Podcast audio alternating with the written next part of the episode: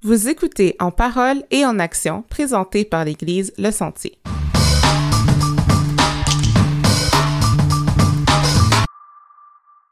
Bienvenue à un autre épisode de Dans parole et en action. Je m'appelle Dina Destin et je suis accompagnée de mon co-animateur, Michael Bekele-Gauvreau. Salut tout le monde, j'espère que vous allez bien. Donc aujourd'hui, on est au deuxième épisode de l'année 2021. Puis, euh, en fait, euh, c'est un peu une suite de notre dernier épisode qu'on avait eu avec Normand. On aborde un sujet euh, qu'on pourrait catégoriser de sensible.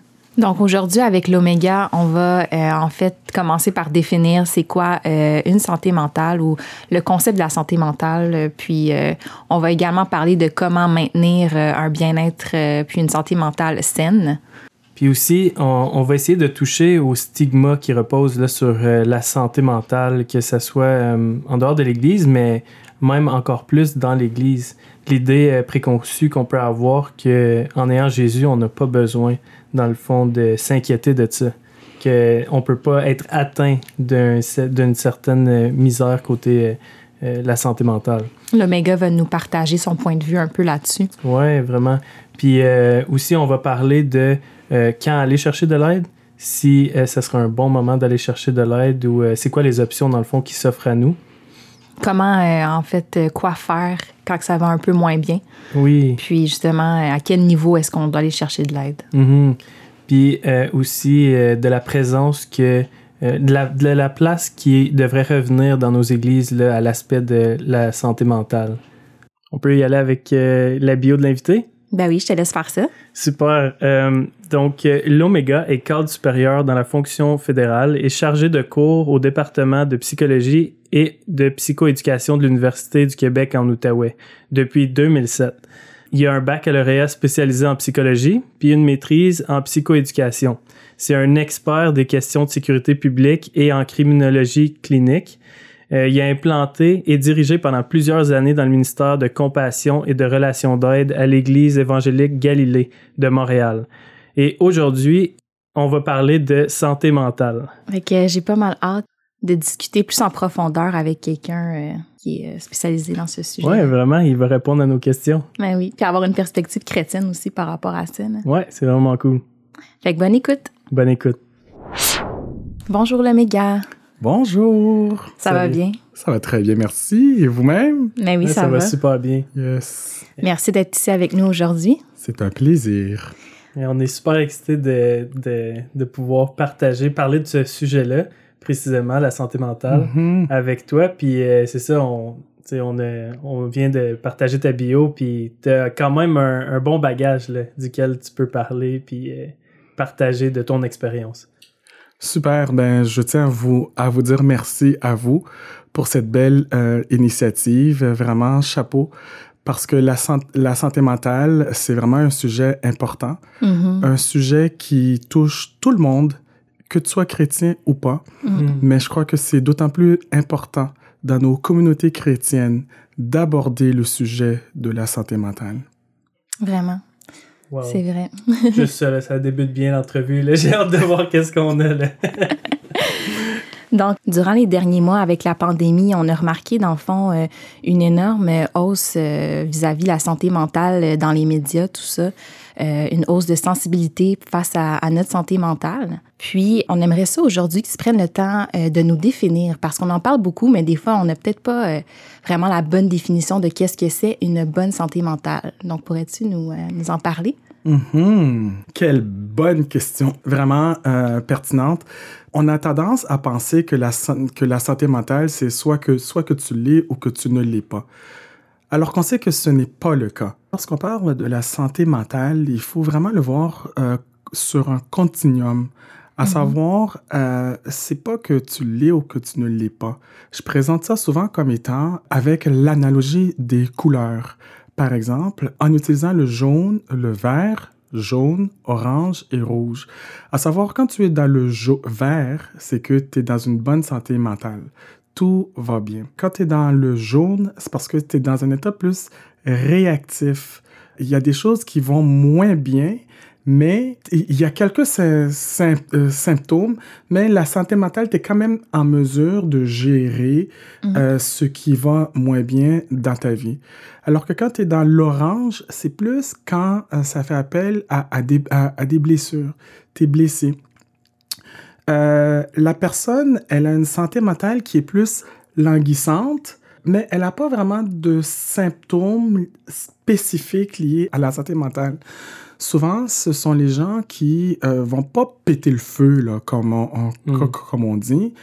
Et euh, lorsqu'on est dans le rouge, c'est vraiment l'étape où euh, les gens sont euh, davantage blessés. Il y a des blessures et là, ce que on, on va qualifier de malade. J'aime pas trop utiliser le mot malade parce que c'est tellement associé à euh, des à au, au négatif. Mhm. C'est- vraiment associé à beaucoup de, de préjugés aussi, à beaucoup d'idées préconçues. Et, euh, c'est- et, et c'est d'autant plus vrai dans nos milieux chrétiens où souvent, moi, j'ai entendu dire, ben, si tu as Christ dans ta, dans ta vie, tu peux pas avoir une difficulté au niveau de la santé mentale. Mhm. C'est fou, ça. Alors que ça n'a rien à voir Mm. est-ce qu'on dirait à quelqu'un que tu peux pas avoir une crise ca- euh, cardiaque parce que tu as Christ dans ta, dans ta vie? Mhm. Mhm. Tu sais, je dis, je, je dis souvent aux, aux gens, c'est quoi le rapport? Mhm. Hein? La maladie, la, la maladie mentale, c'est pas parce que la personne décide de tomber en, en, dé- en, en dépression. On sait qu'il y a des modifications au niveau du cerveau, au niveau neurochimique, qui vont affecter la personne et qui vont créer l'état de dépression. Il y a des gens qui sont euh, qui, qui ont de l'anxi- de l'anxiété, qui ont la psychose maniaco-dépressive. C'est pas un matin comme ça qui se lève puis qui se disent ah ce matin ça me tente d'être anxieux. Mhm. Ça marche pas vraiment comme, comme ça. C'est, et, et- c'est la raison pour laquelle il faut vraiment sensibiliser nos frères et sœurs chrétiens à cette problématique-là qui est sérieuse et qui affecte nos milieux euh, chrétiens évangéliques. Donc, si on regarde à la question, c'est quoi la définition d'une bonne santé mentale? On sait que c'est pas seulement l'absence de maladie mentale. C'est un état de bien-être, bien-être gé- gén- général où euh, la personne va être en mesure de réaliser son plein potentiel. Elle va être en mesure de faire face aux difficultés de la vie quotidienne et elle va être en mesure de contribuer à sa communauté. Donc, il y a des gens qui n'ont pas de symptômes de maladie mentale en tant que telle, mais qui n'arrivent pas justement à faire face aux difficultés de la vie quotidienne. Ben ça, ça, ça, prendre soin de sa santé mentale, ça va faire référence à cela aussi. Mais merci pour euh, tout ce que, tu viens de nous dire. Euh, c'est vraiment intéressant. Puis de ce que j'ai compris, que je pense que moi, personnellement, je n'étais pas certaine de le savoir, c'est que c'est un bien-être personnel, mais aussi quand on est dans la section verte, euh, dans le fond, c'est vraiment aussi de, contribuer également à notre entourage, à notre communauté. Donc, euh, ça, c'est quelque chose que je ne connaissais pas, puis que c'est bien. Puis merci aussi pour l'échelle euh, que tu disais comme un continuum, puis de nous l'avoir expliqué avec les différentes couleurs. Je trouve que c'était très clair. Oui, vraiment. L'idée du continuum, c'est vraiment. Je pense que c'est la meilleure façon de le mettre pour comprendre que c'est pas. Comme tu disais, là, tu disais, tu l'es ou tu l'es pas. Mhm. Tu sais, t'as comme un problème de santé mentale ou non. Puis je pense que c'est ça, ça peut même nous aider à voir que, dans le fond, n'importe quand, on peut se retrouver à n'importe quel stade de cette échelle de couleurs-là que tu partageais. Tu sais, ça, ça nous aide à voir que, dans le fond, on n'est pas... euh, c'est pas du jour au lendemain, tout clash, puis là, on tombe du vert au rouge, mais que, justement, il peut y avoir une gradation. là. Puis on peut déceler des symptômes, Mhm. puis on peut... Puis ça serait un peu... La, la prochaine question, concrètement, là, ce serait quoi les symptômes qu'on devrait regarder à... Super. E- Excellente question. Parce que euh, les symptômes arrivent de façon graduelle aussi, Hmm. en fonction des couleurs dans lesquelles on se trouve. C- Ce qu'il faut aussi garder en tête, c'est que les, les, les sondages, les recherches démontrent clairement que un Canadien sur cinq sera atteint d'une maladie mentale.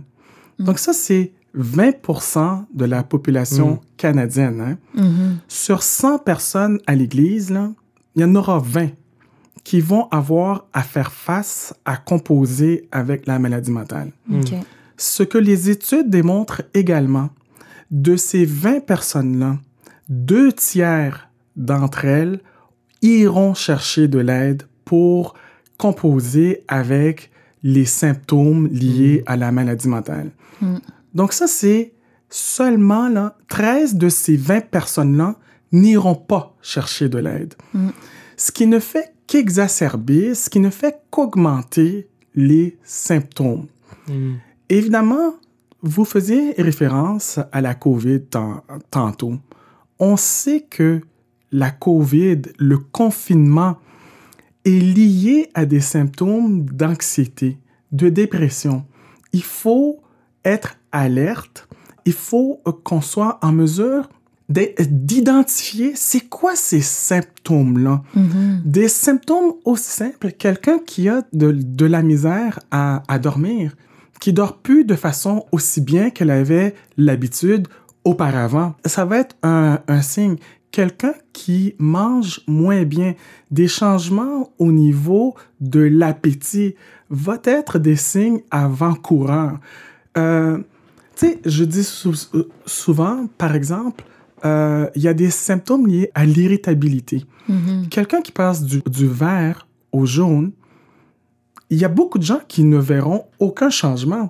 Mais elle, elle va savoir que, ah, il me semble que je suis plus à fleur de peau. Mhm. Je suis plus irritable. Des choses qui ne me dérangeaient pas avant, maintenant, ça me, ça me dérange. Euh, la mèche, elle est un petit peu plus courte. Donc, tu sais, c'est ces différents symptômes qu'il faut, au- auxquels il faut prêter attention et euh, euh, ne pas hésiter à les reconnaître, Mhm. à les nommer, à avoir des gens à qui on peut parler de, ce- de cela aussi et pas faire comme si que ça n'était pas là. Mm. Prendre conscience de ces, de ces changements graduels-là parce que, comme je dis tout le temps, c'est pas parce qu'on n'en parle pas que ce n'est pas là. Mm. En, santé, en, en santé mentale, un aspect important que je dis souvent, c'est que balayer le symptôme sous le tapis ne le fait pas disparaître. Mm.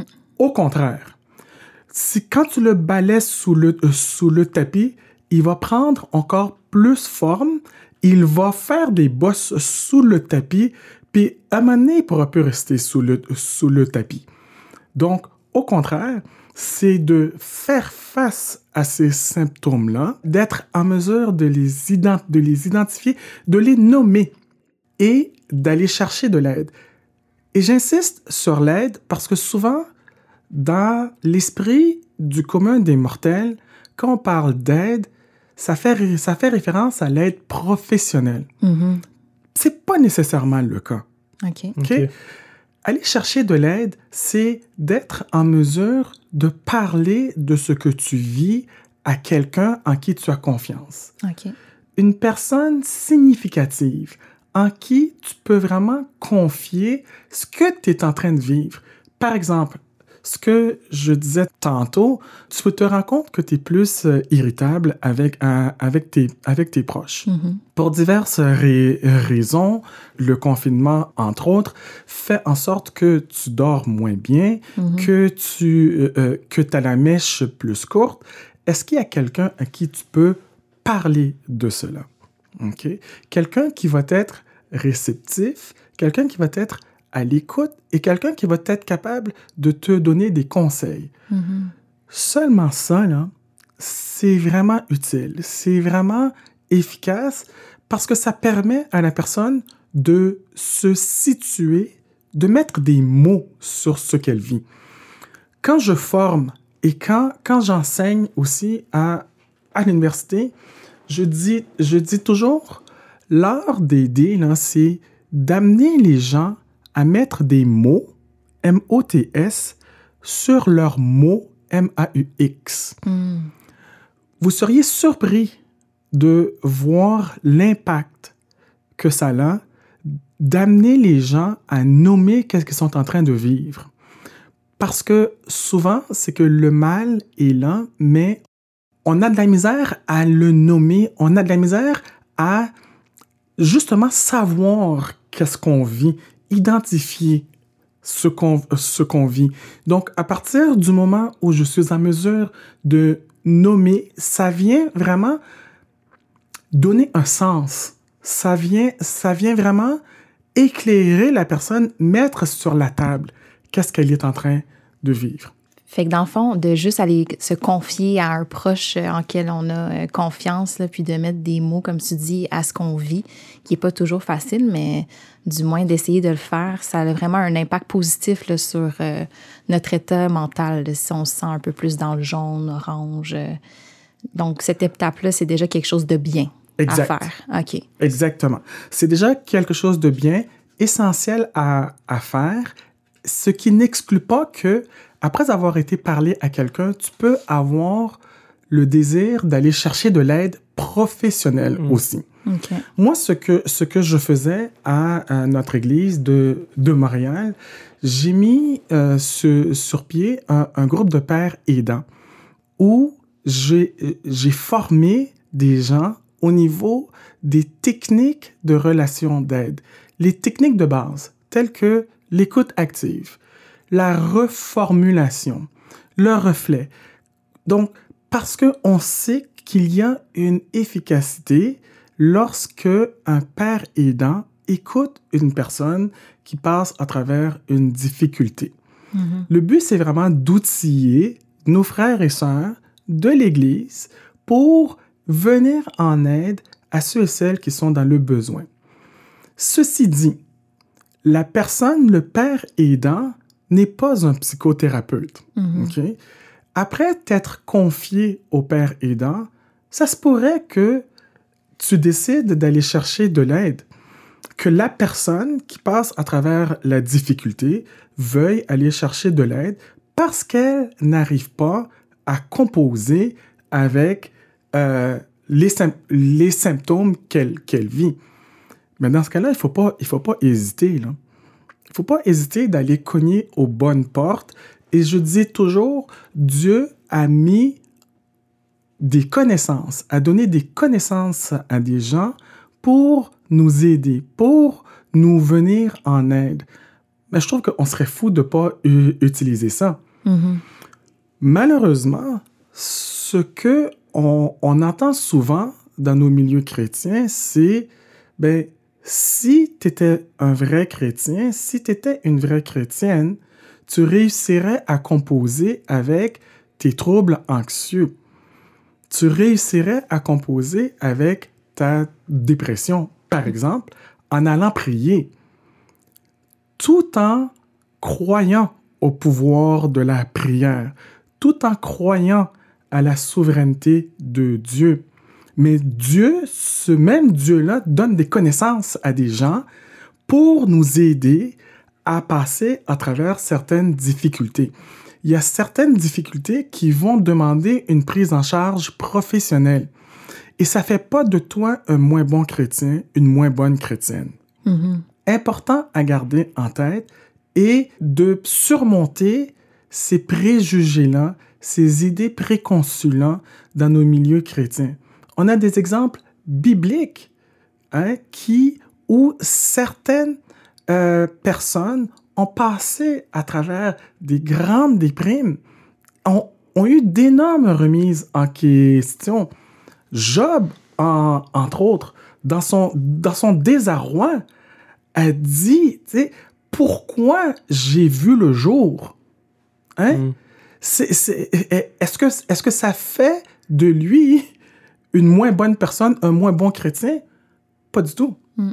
Au contraire, mm. je pense que d'avoir été en mesure de, de nommer ce qu'il vivait, d'avoir été en mesure de faire part de ce désarroi-là, n'a fait que l'aider. Et d'ailleurs, quand ses trois amis sont venus le voir, puis qu'ils essayaient de lui faire à croire que c'est parce qu'il ne reconnaissait pas tout ce que Dieu avait fait dans sa vie qu'il l'amène dans cet état-là. Mhm. Il te les a ramassés comme il faut, comme on dit, là. Hein? En, en- en leur disant, pourquoi vous ne vous êtes pas tu parce que vous parlez de choses que vous ne savez pas? Mhm. Je trouve qu'on a beaucoup à apprendre de cela.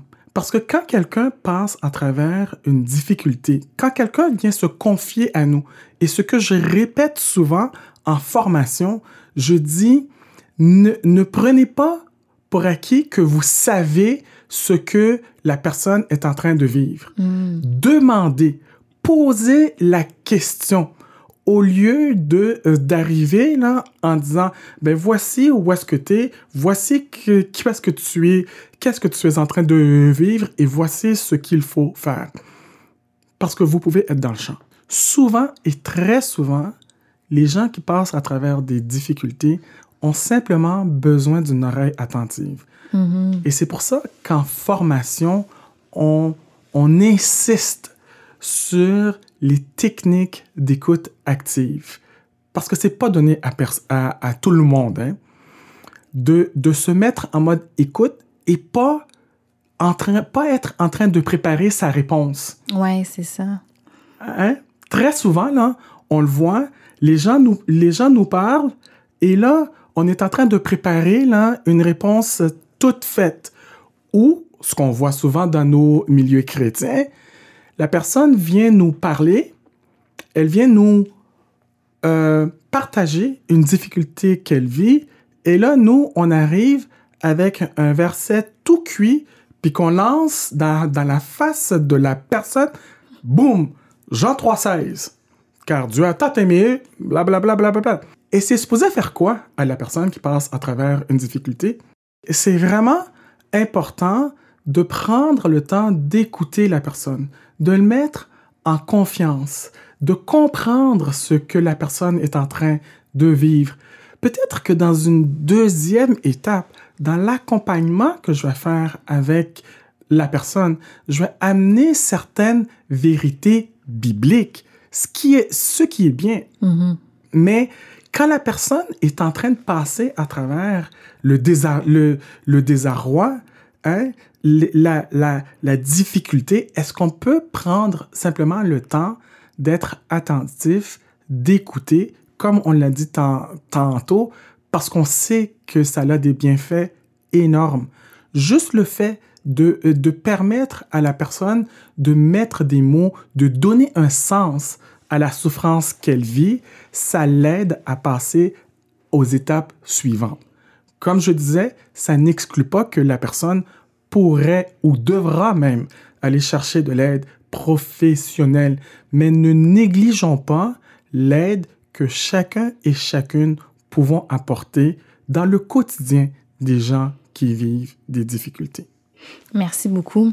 Parce que justement, on, on se demandait en tant que, euh, monsieur, madame, tout le monde, comment est-ce qu'on pouvait faire pour euh, accompagner quelqu'un. Puis, euh, si je peux résumer un peu ce que tu nous as mentionné, en premier temps, c'est de ne pas assumer euh, ce que la personne vit. Euh, en deuxième temps, c'est vraiment d'avoir une écoute euh, active, une écoute attentive. Mhm. Puis, en troisième temps, Aller chercher de l'aide si besoin il, il y a. Oui, ou une parole d'encouragement qu'on peut faire en lien avec la Bible. Si je me rappelle Voilà. bien aussi, on peut, à ce moment-là, si on sent que la personne est prête à, à se donner une parole d'encouragement, de la ramener peut-être à notre foi chrétienne. Exact. Tu l'as, et tu l'as très bien identifié dans un deuxième, dans un deuxième temps. Oui, c'est ça. Parce Mais que- vraiment, l'important, euh, tu faisais vraiment référence à ne pas assumer, donc avoir de l'empathie, une écoute qui est euh, très importante pour que la personne, dans le fond, se sente, euh, ben, qu'elle se sente en confiance, mais aussi qu'elle puisse mettre des mots, M-O-T-S, Exact. à ses blessures, puis Voilà. à son petit, son trouble ou, dans le fond, euh, sa difficulté du moment. Exactement. Oui, il y a une couple de choses là, qui, qui m'a accroché. Ben, dans le fond, avec ton code de couleur, tu disais, tu sais, d'aller, euh, admettons qu'on tombe dans le jaune, qui est après le vert, si je me Mhm. souviens. Exact. Euh, juste le fait d'avoir quelqu'un, comme tu disais à ton autre église, là, vous avez fait les pères aidants, juste d'avoir quelqu'un avec qui on peut parler, ça, est-ce que ça peut amener la personne de passer du jaune à revenir au vert? Juste cette étape-là. Absolument. OK, fait que c'est pour ça que tu disais c'est pas nécessaire d'aller chercher de l'aide, puis c'est plus, dans le fond, dans ce cas-là, ça serait peut-être même au père aidant de faire comme, dans un, dans un contexte comme ça, je pense que tu devrais aller chercher de l'aide ou euh, plus spécifique. Ou... OK. Exact. Pa- pa- parce que c'est exactement ce que je, ce que je disais plus, plus tôt, c'est que euh, la santé mentale, c'est vraiment, c'est- sur un continuum. Hein? La personne, ça ne veut pas dire que parce qu'elle est passée au jaune, qu'elle ne pourra pas revenir au vert. OK? C'est changeant, c'est dynamique. Peut-être, comme tu l'as dit tan- tantôt, le simple fait d'aller parler à quelqu'un, d'aller, d'avoir été en, en mesure de verbaliser Mhm. ce, que je, ce que je suis en train de vivre, ça va m'aider à trouver des solutions. Mhm. Hein, à, la, personne qui passe à travers la difficulté elle-même, de trouver des solutions pour l'aider à composer avec ça. Fait que ça se peut que effectivement, elle, elle était passée au jaune, puis que là, elle revient au vert. Une chose qui est importante aussi, que j'ai omis de, de mentionner, même dans le vert, il y a des choses que tu peux faire. Je dis souvent à mes clients, si vous êtes dans le vert, tant mieux. Mhm. Mais qu'est-ce que vous faites pour rester dans le vert? faut maintenir, dans le fond, euh, cet état-là là, de bien-être. Exactement. Ne prenons pas pour acquis que parce que je suis dans le vert, je vais toujours rester dans le vert. Je suis dans le vert parce que je mets des stratégies en place pour m'aider à rester dans le vert. J'ai des habitudes de vie saines, je dors bien, je mange bien, je fais de l'exercice physique, j'ai un, un bon réseau de support en qui je peux me confier. Donc, c'est de prendre des actions concrètes qui vont nous aider à nous maintenir dans le vert. Je lis ma Bible de façon régulière.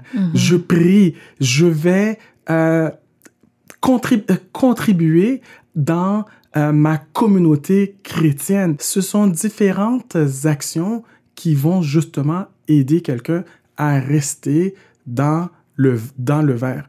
Pour revenir à ce que vous disiez plus, plus tôt, quelqu'un qui tombe dans le jaune va mettre différentes actions en place dans le but de revenir Mhm. au vert. Par contre, ça se peut que ça marche, ça se peut que ça ne fonctionne pas.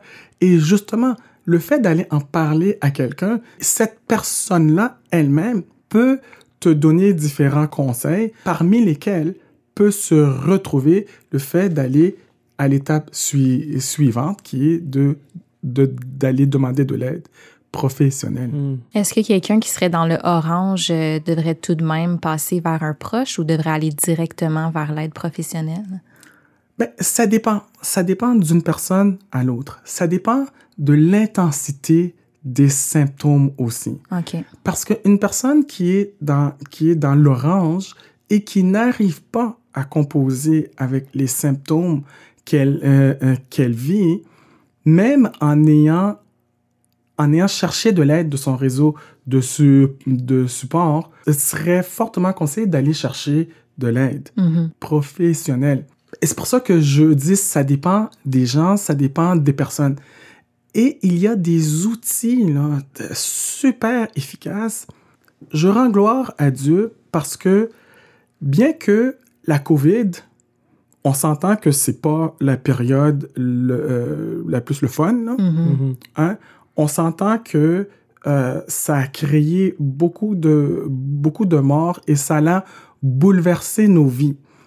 Par contre, ce que la COVID a fait, c'est que ça a amené les gens à sortir des sentiers battus et de trouver de, euh, ben- ben, de d'abord que, que, nos, que nos gouvernements investissent au niveau des services, entre autres les services liés à la santé mentale, Mhm. et ça a permis de développer des outils que monsieur, madame, tout le monde peuvent utiliser. Mhm. Un des outils qui a été récemment publié, c'est Aller mieux. Aller mieux, c'est publié par le gouvernement du Québec et c'est vraiment un outil dynamique que je conseille fortement aux gens d'utiliser. C'est vraiment l'outil qui va euh, te permettre euh, de voir où tu es, où tu es rendu et t'amener à développer ce qu'on appelle un plan d'autogestion. Puis, c'est le plan d'autogestion, là, c'est pas seulement pour ceux qui passent à travers une maladie mentale.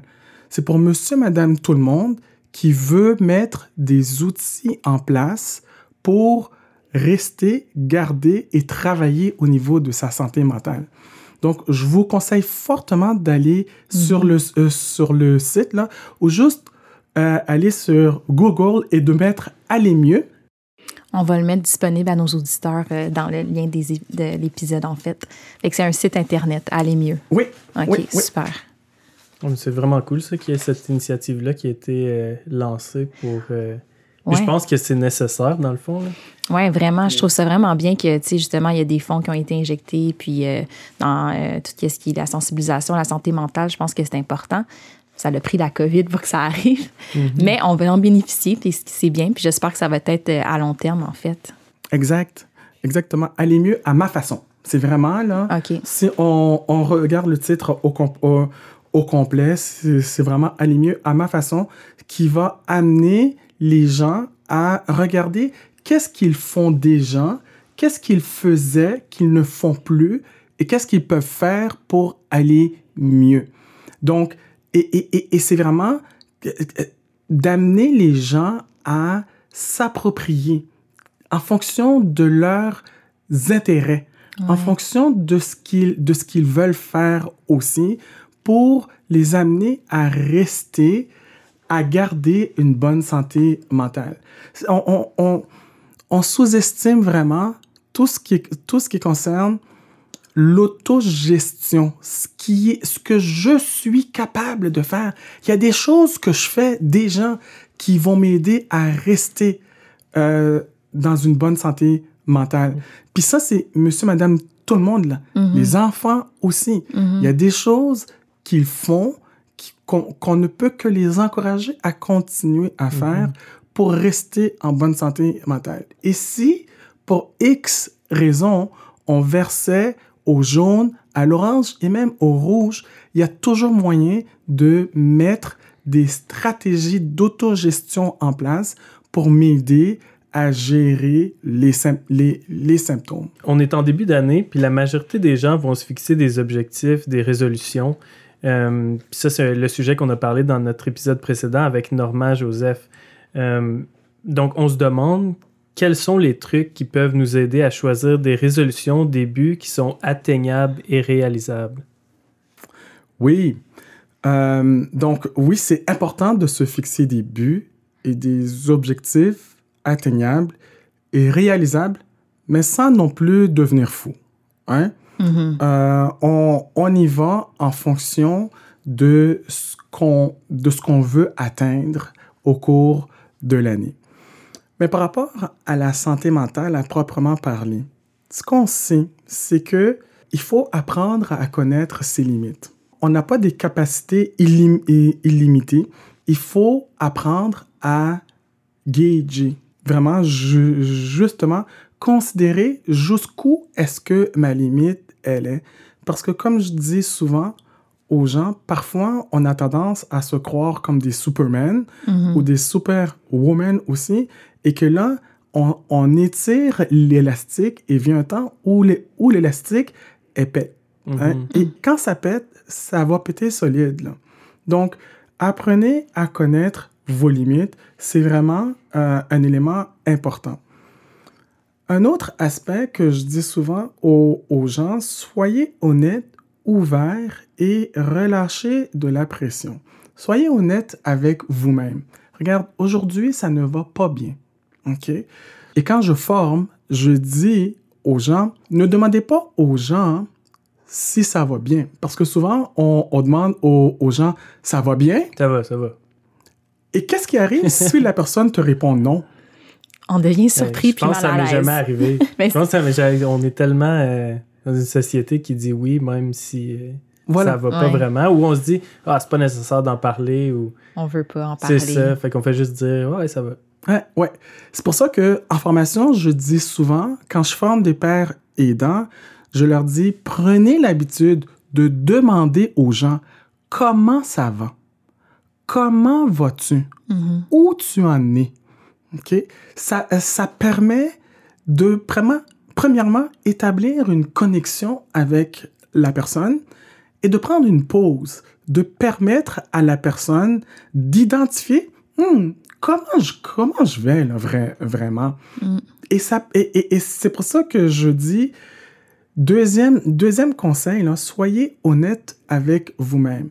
Lorsqu'on vous pose la question, si ça ne va pas, hein, mais ne, ne mentez pas ou ne vous mentez pas à vous-même. OK? Évidemment, il faut que ce soit avec une personne de confiance. Ouais, puis je pense que c'est ça qui fait la différence avec euh, ce qu'on disait. Tu sais, moi, je disais, ah, ben, on va répondre oui, ça va. Mais si c'est dans un contexte, comme tu t'expliques avec un père aidant, on dirait là, c'est un contexte dans lequel c'est placé pour parler de ça. Fait que dans ce, dans ce contexte-là, je comprends un peu plus l'idée de juste un comment ça va me ferait m'ouvrir ou partager ou parler. Puis à ce moment-là, ça devient juste vraiment est-ce que je vais être honnête avec moi puis dire comment je vais réellement ou je vais le camoufler parce que ça me tente pas d'aborder le sujet? Exact. Des fois, j'ai l'impression qu'on a une fausse conception qu'on va se dire, je vais dire oui pour essayer de, de faire en sorte que je vais mieux. Fait que, tu sais, on se ment à nous-mêmes, puis on Ouais, va répondre oui. Tu sais, juste pour dire oui, oui, ça va. Puis, tu essaies de te convaincre Mhm. toi-même, mais de ce que tu nous dis, c'est que c'est pas une bonne façon de faire. Il faudrait vraiment juste dire réellement, non, ça va pas, puis il faut l'assumer, puis il faut être honnête. Voilà. Et c'est la première étape. C'est la première étape vers le mieux-être. Mm. C'est de reconnaître, d'identifier, de nommer comment est-ce que je me sens. Évidemment, si après l'avoir fait, je me sens accueilli, je me sens accepté par l'autre, par l'autre personne et qui me démontre une ouverture pour m'écouter, ça là, il n'y a, pas de- y a pas de prix. C'est un cadeau énorme que vous pouvez faire à vos proches, à vos enfants, à vos cousins, à, à- à vos frères de l'Église, de leur démontrer cette énorme empathie, cet énorme respect-là en leur demandant comment ça va et d'être réceptif Mm. à ce qu'ils vont euh, vous partager. C'est fou, Dina, qu'est-ce que tu viens de dire? Je me dis, c'est 100% comment je suis. c'est comme en voulant dire que Ouais. pour moi, s'il arrive quelque chose, on dirait que ça m'a chamboulé ou Ouais. que, tu sais, que je suis pas bien par rapport à ça, mais quand quelqu'un me demande si ça va ou s'il y a un problème, je pense que ma réponse rapidement va être oui, c'est correct, oui, ça va bien. Puis, en tout cas, j'ose espérer que je suis pas le seul dans cette Non, situation-là. non, ça m'arrive aussi, je confirme. Mais ce sentiment-là, pour moi, c'est exactement ce que tu as dit.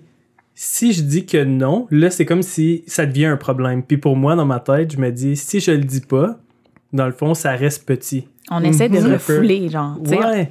Je sais pas, parce que ça fonctionne vraiment comme ça dans ma tête. Si j'avoue à ce que ça, ça m'a dérangé ou ça m'a fait quelque chose, maintenant, ça devient un problème. Puis là, il faut que je le règle. Puis comme, tu sais, toutes les. On a de la misère à faire face à- un peu le négatif, mais en fait, tu sais, il faut comprendre, comme on l'a appris aujourd'hui, que c'est normal, puis tu sais, on a tous des degrés, puis tu sais, c'est correct qu'on soit dans le jaune. là.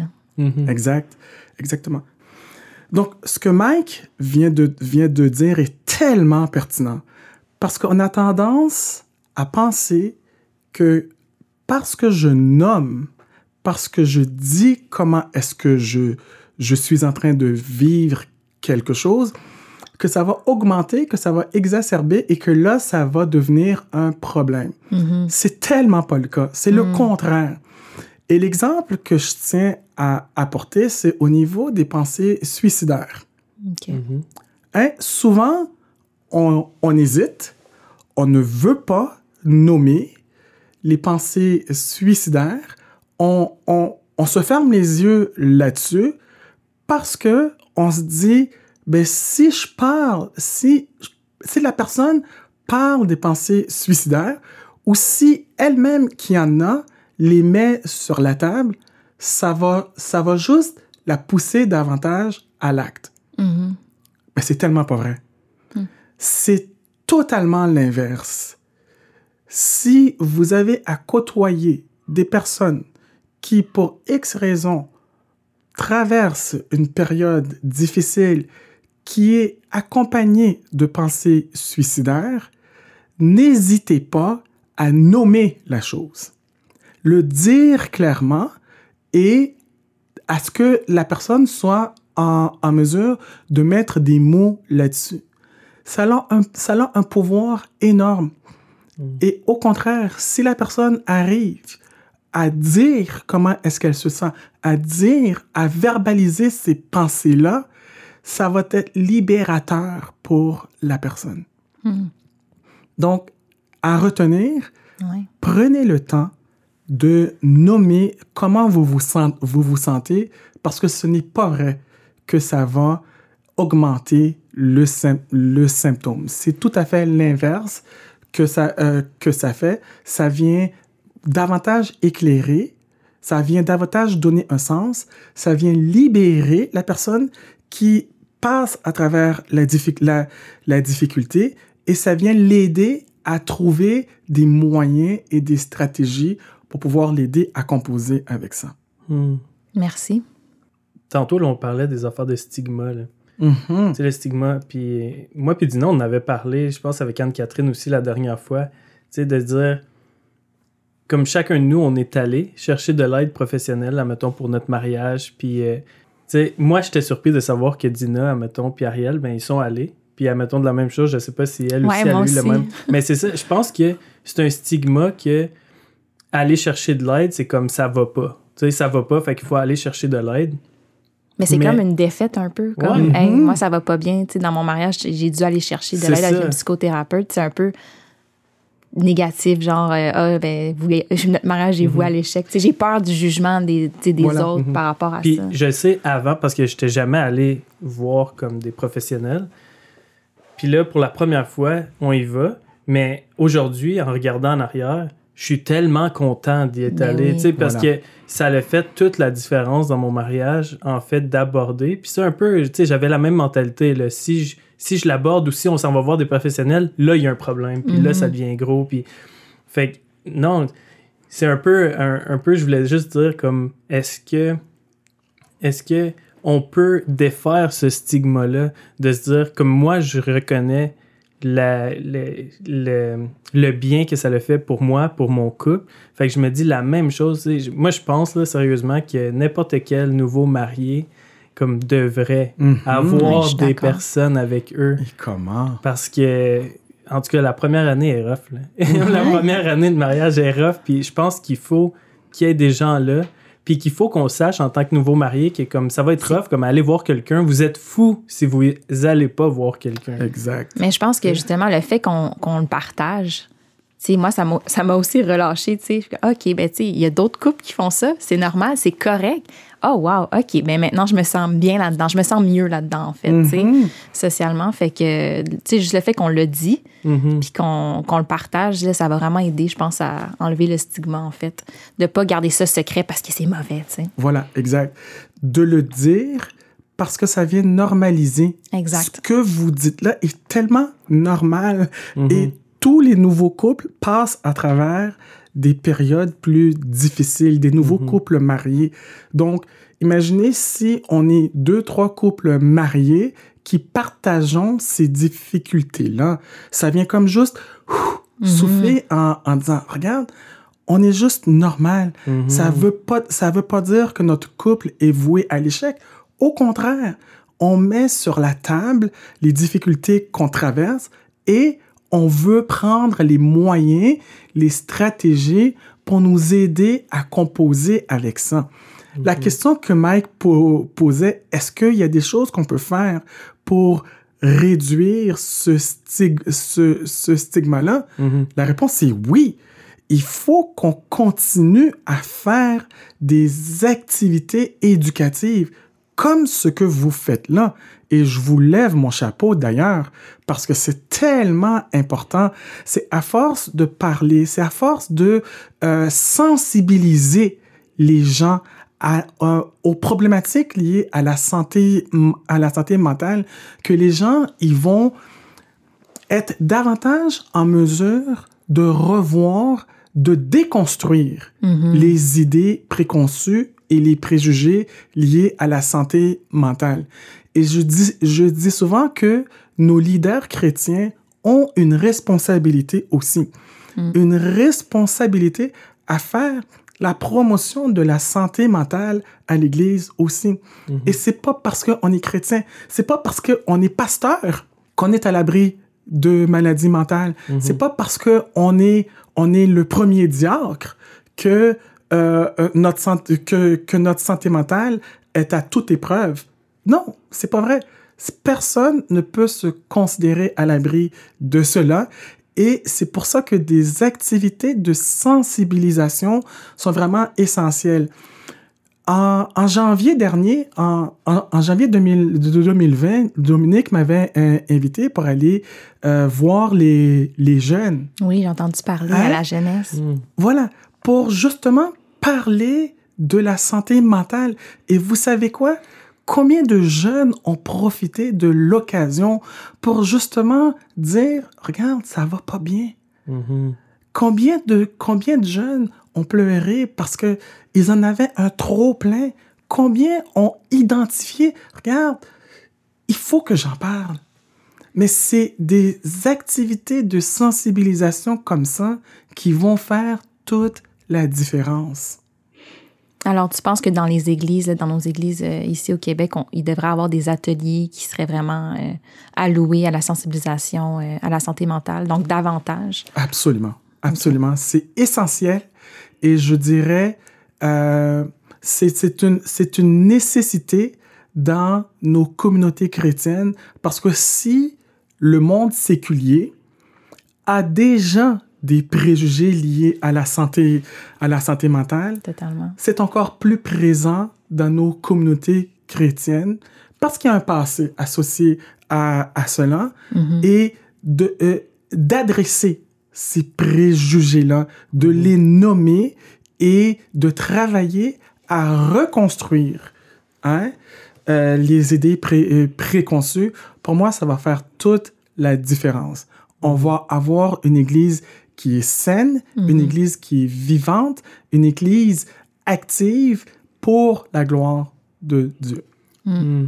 Côté, côté stigma, là, est-ce que, comme, qu'est-ce qu'on fait là, justement, fait une différence de juste en parler? Puis moi, je me dis, si dans le temps, j'avais entendu des gens dire ce qu'on dit là, tu sais, ça m'aurait encore plus donné confiance à chercher de l'aide pour, Ouais. mettons, mon couple. Mais euh, sinon, tu sais, il y a aussi toute la facette de comme Facebook. Tu sais, comment je peux dire, dans la société dans laquelle on vit, on voit, mettons, une photo qu'une famille va poster, puis là, on est comme, ah, mais les autres, ils ont de l'air d'aller bien. Puis là encore, ça vient renforcer l'idée que nous, on n'est pas normal parce qu'on va pas bien, tu sais. Mhm. Comme on n'est pas normal parce que, ouais, je sais pas, on n'a pas la- une belle photo, tu sais, de profil, mais on a toutes des belles photos de profil. mais c'est juste pour dire, je pense que même ça, tu sais, il faut se détacher puis dire non, tout le monde en a des problèmes. Puis même si la photo de profil, la photo de profil euh, nous dit rien sur la vie que les gens y vivent. sais, mais c'est de voir qu'une famille fait des activités ou d'autres activités, puis après ça, on se dit ah, mais les autres, tu sais, ils ont l'air d'avoir du fun, ils ont l'air d'être heureux. Fait que même ça, je pense qu'il faut comme il faut se détacher de l'idée que tout le monde va super bien sauf nous. Mhm. Puis juste de se dire, tout le monde euh, fait face à justement des, des montagnes à un certain moment. Puis Mais c'est ça, ouais. c'est parce qu'il y a un manque de partage des moments difficiles. exactement. Et voilà. C'est ça. Ouais. Voilà. Et, et, et, et ce, que tu, ce que tu dis, Mike, est tellement pertinent parce que les médias sociaux, il y a du bon. On s'entend. Mhm. Surtout, Oui. on, le- on, on le voit en contexte de pandémie. Comment est-ce que c'est utile? Mais ça peut venir ou ça vient avec son lot de difficultés aussi, Mhm. où certaines personnes vont se croire anormales Mhm. Mm. parce que justement, euh, j'ai pas de photos de famille où tout le monde sourit. Puis là, là, ça va amener les gens à se poser la question pourquoi est-ce que moi j'ai pas ça? Pourquoi est-ce que je vis pas comme eux ou elles euh, euh, euh, vivent? Alors que, comme vous l'avez dit, on passe tous à travers nos, diffi- nos, nos difficultés. S'il y a lieu même, je dirais, utilisons les médias sociaux à notre avantage. Créons des groupes, justement, de jeunes couples mariés où on va pouvoir partager dans ce, dans ce groupe-là les moments difficiles et comment est-ce qu'on est passé au travers? Qu'est-ce qu'on a mis en place pour pouvoir nous aider à composer avec ça? Donc, utilisons les médias sociaux à, à, à notre à- avantage. Pour, nous faire, pour, pour nous faire grandir. Super bonne idée. C'est qui qui va commencer ça? Là? Ce groupe-là, sûrement, euh, Dina. Dina est bonne là-dedans. Ah ouais, je sais pas. Hein? On va travailler là-dessus. Excellent. On, on parlait d'autres euh, euh, stratégies au- aussi, là. On disait, ou d'autres euh, objectifs, manger sainement et faites du sport. Oui. Hein? Tellement important, ne négligez pas l'aspect physique. Hein? Vraiment. Parce que, euh, puis bon, tu sais, je comprends que euh, on peut être super euh, occupé, puis là, la première chose qui va qui va sau- qui va sauter, c'est euh, la marche que je que je prends après après avoir soupé. Mais ne essayez de voir est-ce qu'il y a d'autres choses que vous pouvez couper et de garder votre marge pour vous rafraîchir les idées. Ayez de bonnes habitudes de sommeil aussi. Hein, moi, je le sais, là, avec euh, le travail, les deux, les, les deux, trois, trois jobs même, je me dis, ah, là, à, à soir, là, ça, ça, ça va être un 4 heures de, de dos. Mais non, non, non, non, non, non.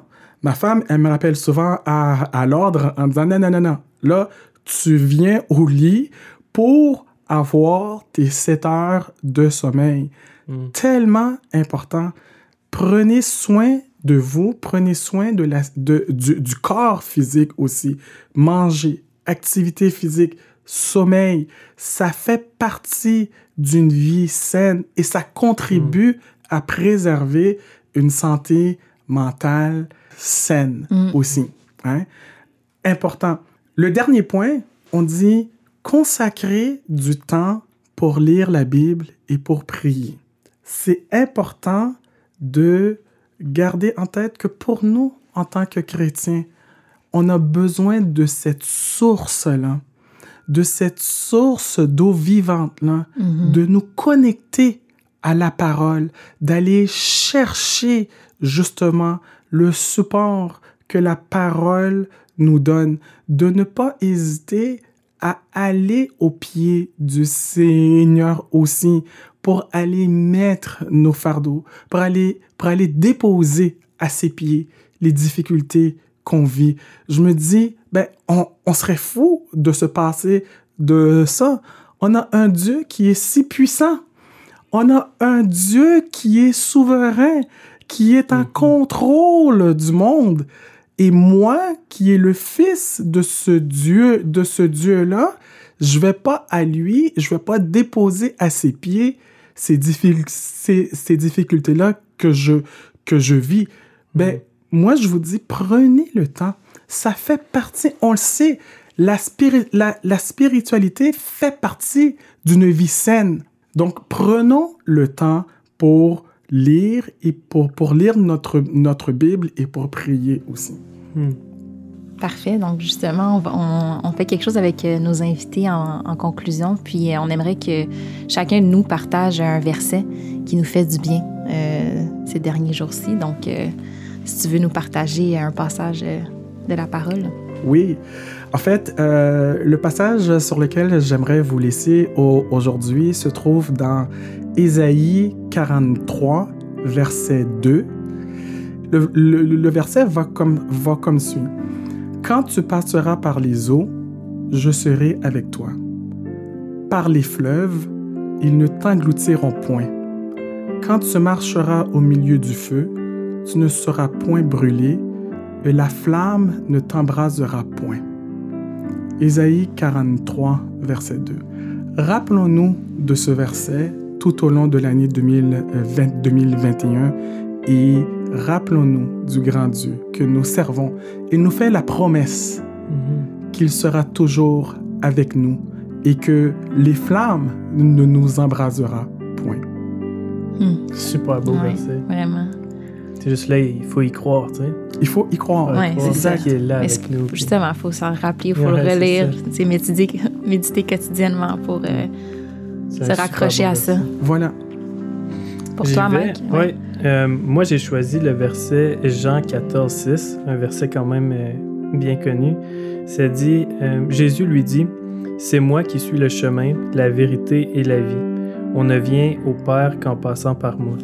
Mhm. Je lisais ça là, dans, dans mes lectures, là, puis c'est tellement un bon rappel. tu sais. Moi, à chaque fois que je lis ça, je me dis sais, Jésus, c'est le chemin, c'est à lui que je m'attache, c'est le seul chemin pour aller au Père. Fait que je suis comme. Mm. C'est quelle joie de savoir qu'on a trouvé le chemin, Exact. puis on s'attache à lui. Vraiment. Exact. Pour ma part, j'ai choisi Psaume 118, 8, qui dit Mieux vaut se réfugier auprès de l'Éternel que de compter sur les humains. Puis, dans le fond, je trouvais que c'était un, un bon rappel, puis un encouragement que, euh, tu sais, justement, l'Éternel est toujours là pour nous. Si on a Mhm. besoin de discuter, si on a besoin de, de se décharger émotionnellement, ben que, que Dieu est là, puis que ça se peut que euh, on se sente pas en confiance avec les gens autour de nous, que les gens autour de nous sont peut-être pas disponibles pour nous aider à ce moment-là, mais que Dieu est toujours disponible pour nous. Donc, euh, c'était un rappel puis euh, un encouragement que, que j'aime ces derniers jours. C'est beau. C'est beau.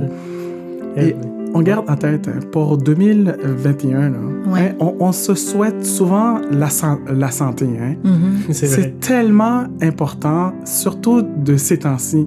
Mais je vous dirais, cette année, là, l'année commence. Hein? Mhm. Appelez vos, vos, vos, vos proches pour souhaiter de la santé physique et mentale. Et mental, Ouais. c'est ça. Dites-le aux gens. Ouais. Bonne santé Physique, mentale. physique et mentale. Mhm.